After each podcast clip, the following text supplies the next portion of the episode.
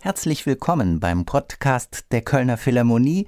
Heute geht es um das Klavierquintett von Antonin Dvorak, das am zweiten Weihnachtstag hätte aufgeführt werden sollen mit Yeul Eung-son Klavier und dem Quatuor Modigliani. Aber die Säle sind geschlossen und deswegen müssen wir zu Hause Musik hören, so gut es geht.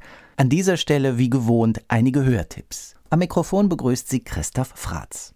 Es ist ein Juwel. Es ist ein wirklich großer Wurf, dieses Klavierquintett A-Dur Opus 81 von Dvorak.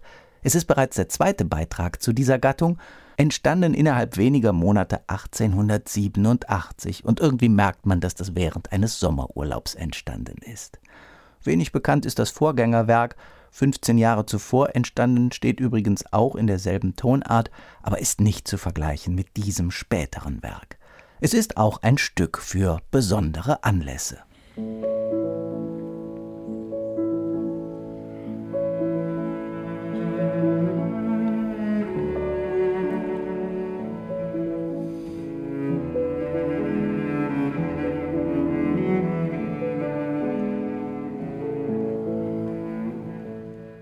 Zart klingt dieser Einstieg hier, als würde irgendwie die Zeit stehen bleiben. Und der Anlass war der 90. Geburtstag von Menahem Pressler. Er hat zusammen mit dem Quatuor Eben in der Pariser Salle Pleyel ein Geburtstagskonzert veranstaltet im November 2013.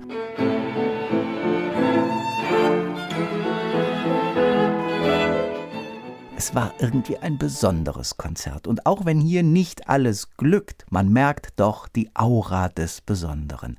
Es ist einerseits Pressler, der unglaublich weich spielt, als wäre er am Klavier selbst ein Streicher.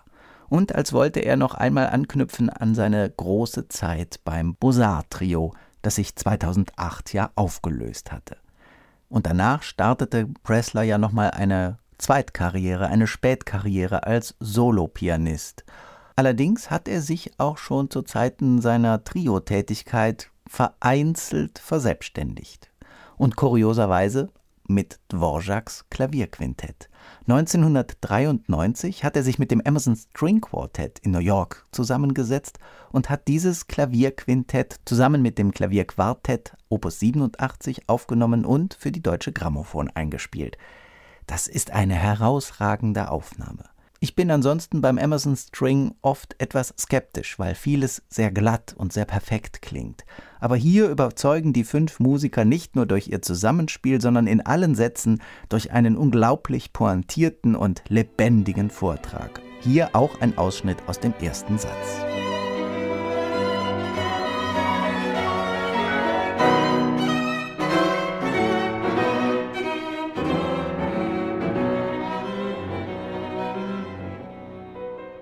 Das Emerson String Quartet hat dieses Werk übrigens noch einmal aufgenommen, und zwar live Ende April 2018 in der New Yorker Carnegie Hall. Man hatte sich zuvor mit dem Pianisten Jewgeni Kissin getroffen und man merkte relativ schnell, dass die Chemie stimmt. Und dann hat man mehrere Konzerte gegeben, auf dem Programm Mozart, Fauré und eben dieser Dvorak. In den beiden ersten Sätzen wählt das Emerson String Quartett nun langsamere Zeitmaße als bei der eigenen Vergleichsaufnahme mit Pressler, die insgesamt von einem größeren und natürlicheren Schwung lebt.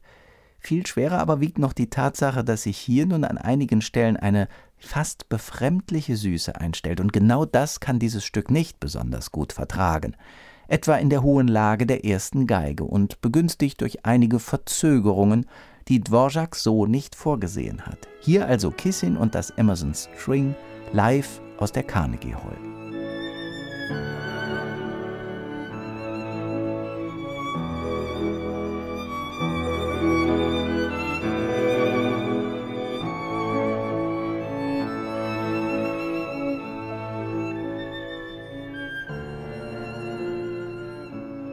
Den zweiten Satz hat Dvorak mit Andante con moto überschrieben. Er wünscht also explizit eine gewisse Bewegung oder Unruhe. Kissin eröffnet dann diese Dumka solistisch und das klingt sehr, sehr schön, auch klangintensiv, schimmernd, bevor dann die Bratsche als Gegenstimme auftritt. Aber von einem Con moto Charakter, von diesem bewegten Gestus ist nicht viel zu spüren. Wir haben eben über Menahem Pressler gesprochen, der das Werk eben zweimal aufgenommen hat.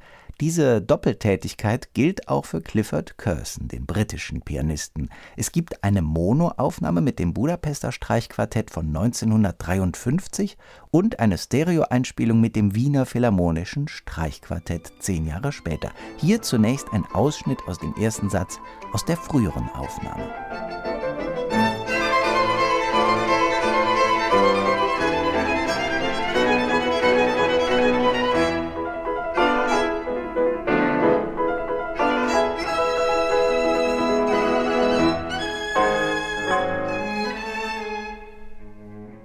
Curson, Jahrgang 1907, zeigt immer eine ganz eigene Form von Vitalität. Es gibt kaum Aufnahmen mit ihm, die irgendwie etwas Langweiliges verströmen. Und gleichzeitig verbindet sich sein Spiel bei aller Werf, bei aller Vitalität eben, und so entsteht eine Brillanz, die nie vordergründig ist. Jetzt noch ein Ausschnitt aus dem dritten Satz. Im Klang ist die Aufnahme etwas dumpfer geraten. Es spielt das Wiener Philharmonische Streichquartett mit Willi Boskowski an der Geige. Das ist der Mann, der auch jahrelang das Wiener Neujahrskonzert dirigiert hat, mit der Geige in der Hand.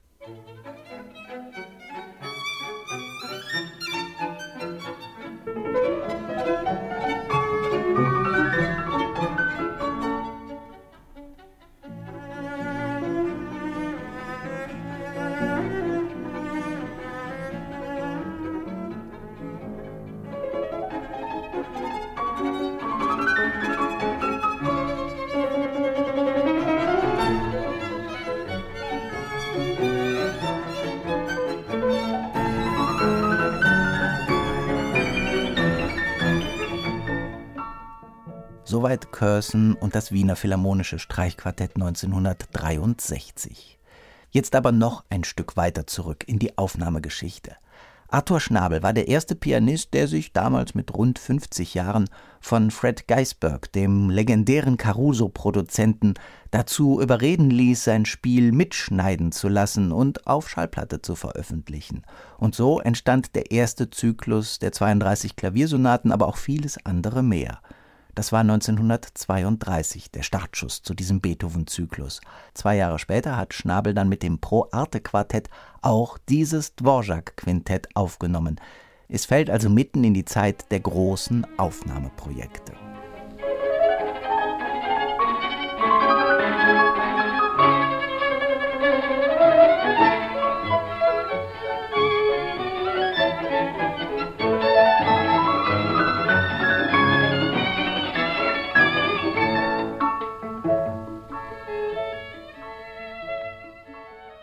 Soweit Arthur Schnabel und das Pro-Arte-Quartett 1934, übrigens zu einem Zeitpunkt, als Schnabel gerade so rund ein Jahr Deutschland aufgrund der politischen Verhältnisse verlassen hatte und wechselweise am Comer See und in London lebte, wo eben dann ein Großteil seiner Aufnahmen entstanden ist. Mit Quartetten ist es ja immer so eine Sache, und Arnold Steinhardt, der Gründer des Guarneri-Quartetts, hat einmal beschrieben, wie man sich, obwohl man auf der Bühne die große Einigkeit demonstriert, für 15 lumpige Dollars fürs Taxi fast in die Wolle bekommen hätte. Das Guarneri-Quartett hat eine berühmte Aufnahme des Dvorak-Quintetts 1971 gemacht mit Arthur Rubinstein. Das ist eine befreit, erfüllt wirkende Aufnahme, sehr musikalisch, ja eigentlich im Dvorakschen Sinne eine musikantische Aufnahme, sehr ursprünglich. In den Ecksätzen klingt das sehr hymnisch, blühend, fast orchestral, und im langsamen Satz erfahren wir etwas sehr Inniges.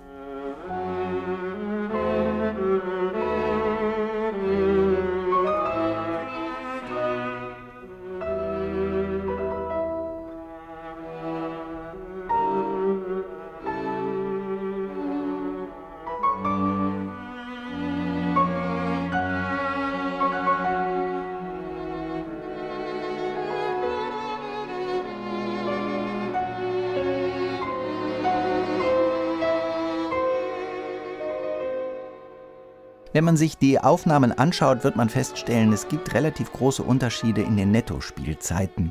Das aber muss man im Einzelfall genauer prüfen. Es hängt nämlich an den Wiederholungen. Im ersten Satz hat Dvorak eine Wiederholung des ersten Teils vorgesehen, die oft eingehalten wird, aber eben nicht immer. Und im zweiten Satz hat er vier Dumka-Abschnitte mit Wiederholungen versehen, deswegen kann es hier zu besonders großen Unterschieden kommen. Aber das sei nur am Rande erwähnt. Wenn man aber sieht, dass Sviatoslav Richter und das Borodin-Quartett 1985 für den zweiten Satz mehr als 16 Minuten brauchen, dann hat das nicht allein etwas mit Wiederholungen zu tun, sondern mit dem Gestus. So weltabgewandt, so tiefgrüblerisch hat man den Dumka-Beginn sonst wohl nie gehört. Das Thema erscheint, ich hätte fast gesagt, wie der Komtur im Don Giovanni, auf jeden Fall wie eine Statue.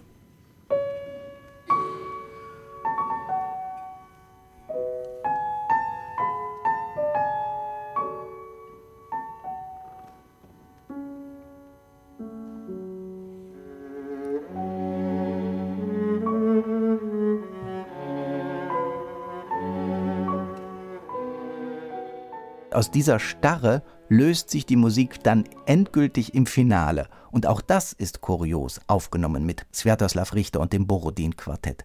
Kein Zweifel, das ist sehr intensive Kammermusik, aber eben durchaus eigenwillig gedeutet, denn das klingt hier extrem grimmig, als wäre es ein Tanz auf der Rasierklinge, fast schon ein bisschen brutal. Musik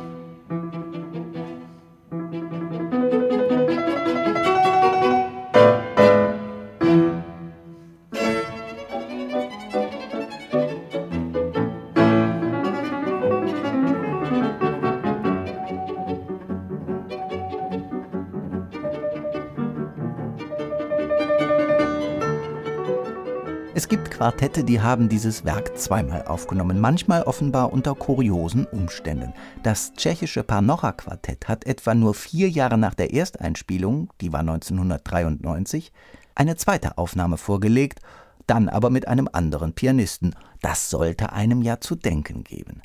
Diesmal in der zweiten Aufnahme 1997 heißt der Pianist Andras Schiff und über dessen kammermusikalische Qualitäten muss man nicht groß diskutieren. Es ist eine unwahrscheinlich wache, dynamisch wunderbar austarierte Aufnahme. Und wir hören auch hier ins Finale rein, das klingt gleich ganz anders als bei Richter und dem Borodin-Quartett. Das klingt feiner, freier, vielleicht etwas sanft, aber eben kammermusikalisch und letztlich hat es etwas ursprünglich Böhmisches.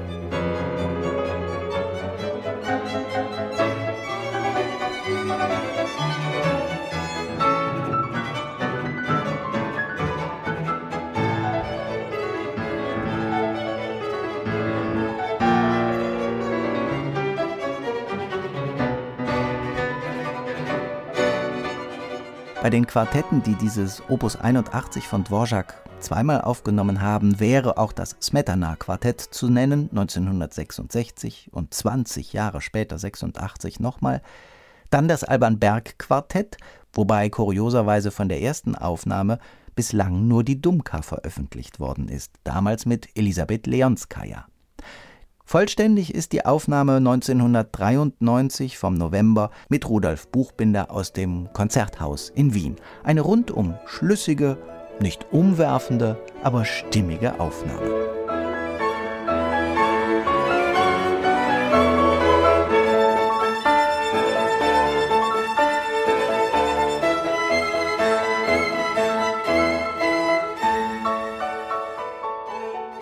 Vielleicht ist diese Aufnahme mit Buchbinder und dem Alban Berg Quartett auch ein bisschen bezeichnend für dieses Werk. Es gibt nämlich kaum oder sogar gar keine wirklich schlechte Aufnahme. Vielleicht spricht das ja für das Stück, das so viel Qualitäten mitbringt, dass man es gar nicht in den Sand setzen kann. Es gibt Eigenwilligkeiten wie bei Richter, aber das ist es dann auch. Denn die Stücke entwickeln ja einen ganz eigenen Sog und den kann man eigentlich nicht überspielen oder wegspielen wie hier beispielsweise auch eine der stimmigen gelungenen Aufnahmen Stefan Vlada und das junge Jerusalem Quartet 2006.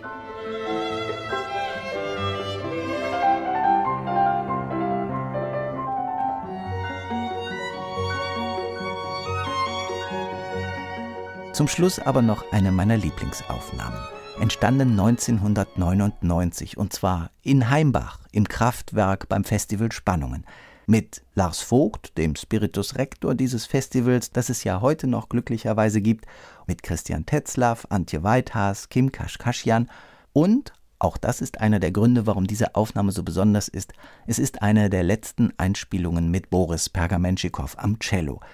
Und was hier an spontaner Leidenschaft entsteht, was hier an Werf, an mitreißendem Elan zu hören ist, das kann man wirklich fast nur live erzeugen und kaum im Studio. Und deswegen hier die letzten Takte dieser Aufführung.